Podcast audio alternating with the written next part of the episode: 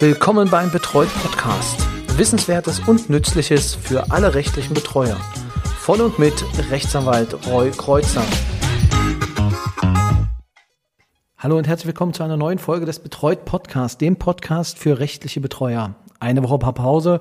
Heute geht es weiter mit einer tollen Folge und zwar des deutschen liebstes Kind, das Auto. Um aber ein Auto zu führen, bedarf es auch eines Führerscheins, also beziehungsweise einer Erlaubnis, dies zu führen, einer Fahrerlaubnis.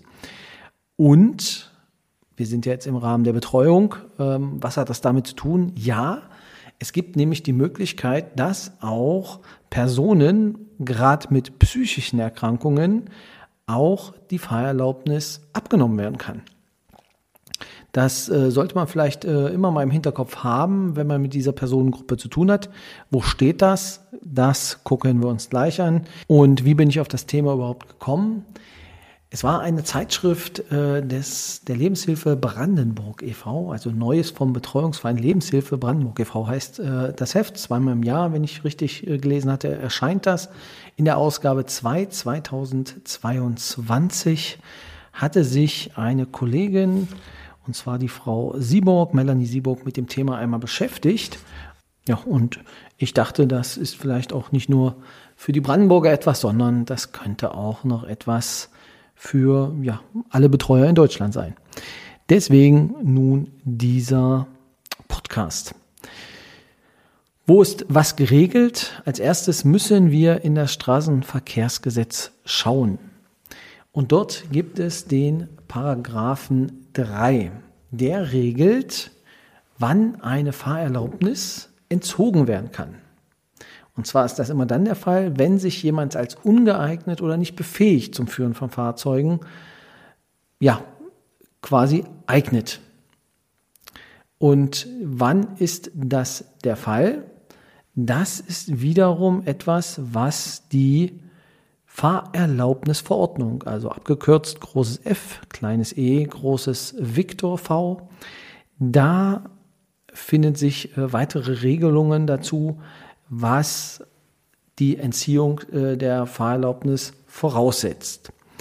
Nun ist es natürlich so, und das ähm, ja gerade in meiner Praxis auch ähm, oft der Fall, dass Betroffene mit einem schizophrenen Schub oder mit einer akuten Psychose, die nehmen ja in der Regel auch am normalen Leben teil oder haben halt teilgenommen. Und nun ist es so, dass sie durch diese Erkrankung natürlich auch möglicherweise gehindert sind äh, zu fahren, beziehungsweise ein Fahrzeug zu führen. Und wann das der Fall ist, das ergibt sich halt aus der Anlage 4 der Fahrerlaubnisverordnung. Dort ist geregelt, bei welchen Erkrankungen es noch die Möglichkeit gibt, als geeignet bzw. ungeeignet zu sehen.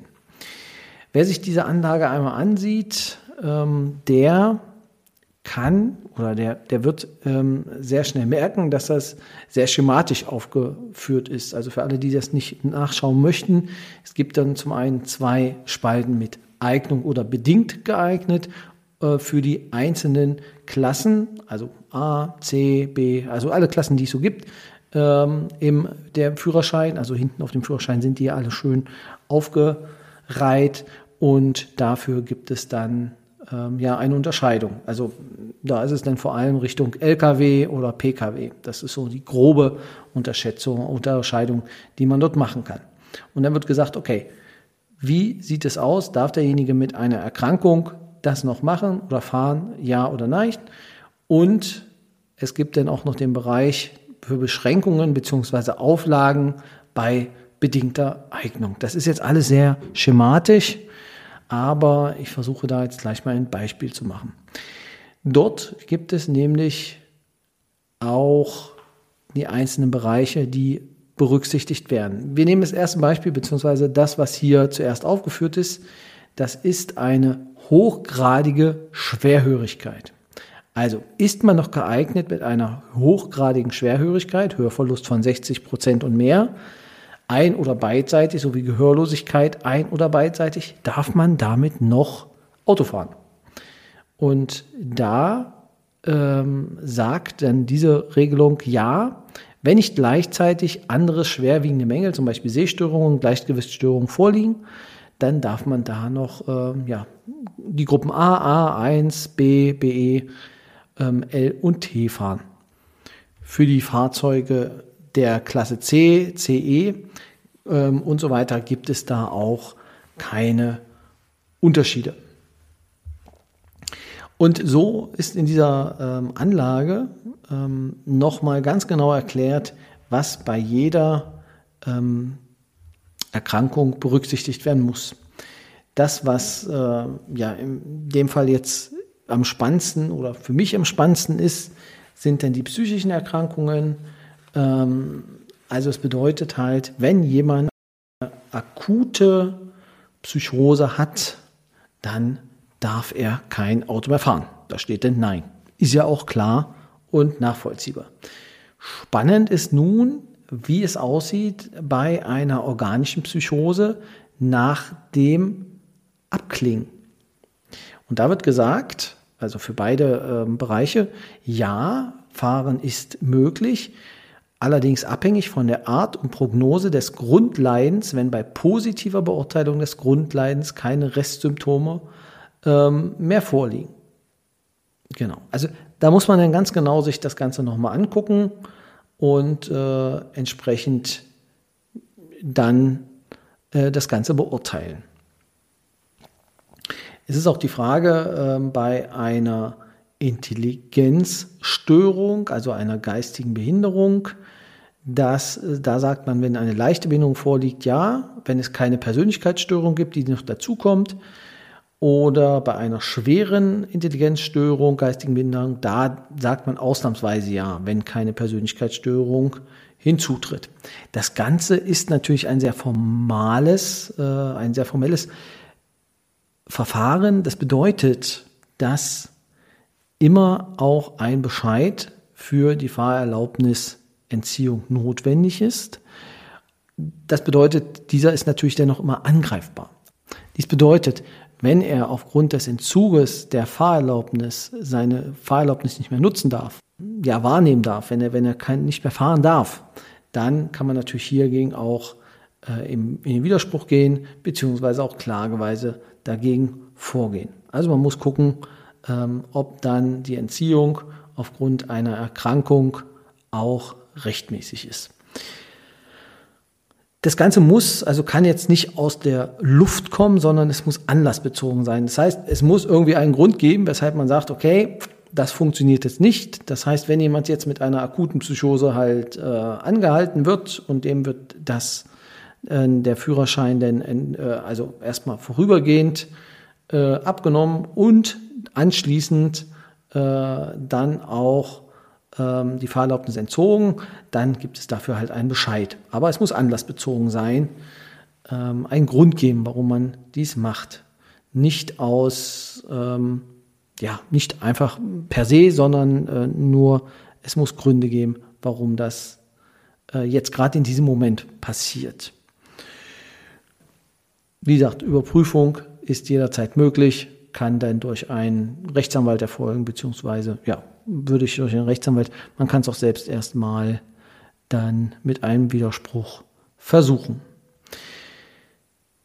Es gibt natürlich auch äh, andere Bereiche, aus denen das äh, vielleicht ein wenig bekannter ist, das ganze Verfahren. Das ist der Alkoholmissbrauch. Also ähm, wenn Alkohol missbraucht wird, also Missbrauch vorliegt, ähm, dann ist natürlich eine Fahreignung nicht mehr gegeben. Allerdings ist immer die Frage nach Beendigung des Missbrauches. Ähm, und da kann man sagen, ja, ähm, das ist natürlich möglich, dass auch ähm, weiterhin das Fahrzeug geführt werden kann, wenn die Änderung des Trinkverhaltens gefestigt ist. Und jetzt ist natürlich die Frage, also ich habe das in einem Fall jetzt auch, äh, da möchte jemand seinen Führerschein wiederbekommen. Wenn eine Abhängigkeit vorliegt, da kann man auch dann diskutieren, wann eine Abhängigkeit vorliegt. Ähm, wenn eine Abhängigkeit vorliegt vom Alkohol, dann gibt es den Führerschein nicht wieder. Allerdings nach der Abhängigkeit, also eine Entwöhnungsbehandlung, ist die Möglichkeit, dass er natürlich wieder fahren kann, also fahrgeeignet ist. Allerdings muss die Abhängigkeit nicht mehr bestehen und in der Regel ein Jahr Abstinenz nachgewiesen sein. Das heißt, das muss dann dementsprechend auch ja, im Prinzip durch Tests nachgewiesen werden.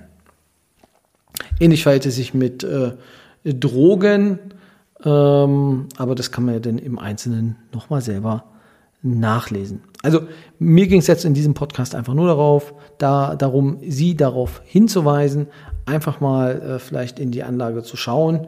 Dort gibt es ein paar Sonderregelungen, wann ein Führerschein einfach entzogen werden kann durch die zuständige Fahrerlaubnisbehörde.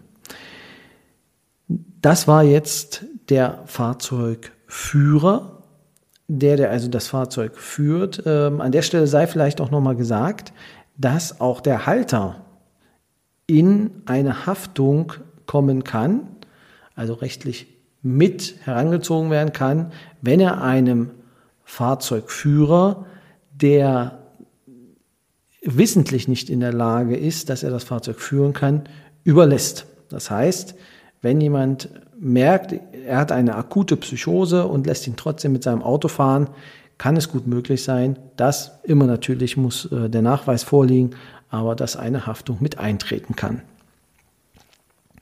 Inwieweit das jetzt auf den Betreuer denn zutrifft, halte ich ähm, für sehr schwierig. Äh, Im Rahmen der Wunschbefolgung ähm, muss aus meiner Sicht darauf hingewiesen werden, dass es die äh, Möglichkeit gibt, dass bitte keine äh, in akuten Phasen äh, das Fahrzeug nicht benutzt wird. Bleibt die Frage, darf man der Person denn den Schlüssel abnehmen, zum Beispiel, dass er dann nicht mehr fahren kann? Ähm, aus meiner Sicht ist das nicht möglich. Muss ich der Fahrzeugs, also die zweite Frage wäre, muss ich dann die Fahrerlaubnisbehörde von in Kenntnis setzen? Das wäre dann aus meiner Sicht auch ein Schritt gegen die Interessen des Betroffenen, ähm, die auch nicht getätigt werden müssten. Also eine Haftung des Betreuers sehe ich an dieser Stelle jedenfalls nicht. Jo, kurz und knackig, das war's dann für diese Woche. Ähm, Ihnen eine gute Fahrt und bis zum nächsten Mal. Tschüss.